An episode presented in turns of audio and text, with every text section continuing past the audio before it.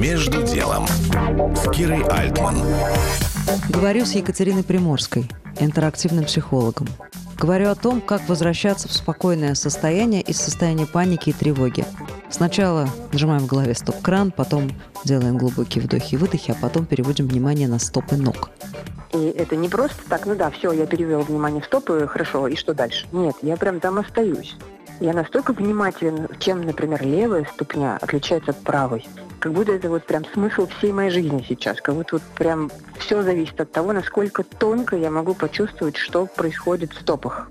И как это ни странно, это действует совершенно фантастически очень быстро.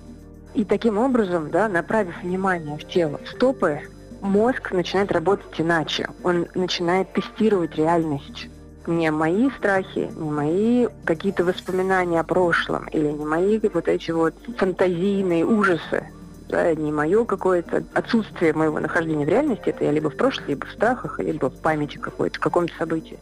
А я здесь сейчас. И вот и здесь сейчас уже можно совершать какие-то очень четкие, конкретные действия, как, например, задавать себе вопросы. Задавать вопросы до того, как вы вернулись непосредственно, вернули внимание в тело, бессмысленно. Первый вопрос. Что я чувствую? Помимо страха или помимо какой-то смуты и суеты внутри, что на самом деле я еще чувствую? Не знаю, я хочу попить, я иду пью, я хочу э, размять руки, пальцы, у меня почему-то не имеют пальцы, я их разминаю. То есть вот это, это мы с вами проделали. Следующее, нам нужно определить зону контроля в ситуации. Что это значит?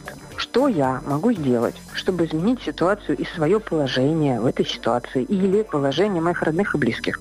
То есть это очень конкретный вопрос. Что от меня зависит, от моей компетенции в этот момент?